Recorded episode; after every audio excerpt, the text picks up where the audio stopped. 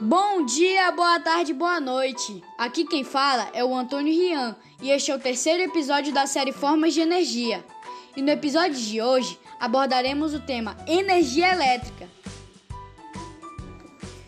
Energia elétrica está relacionada às cargas elétricas, que são os prótons, nêutrons e elétrons, e pode ser obtida por meio da transformação da energia química ou da energia mecânica.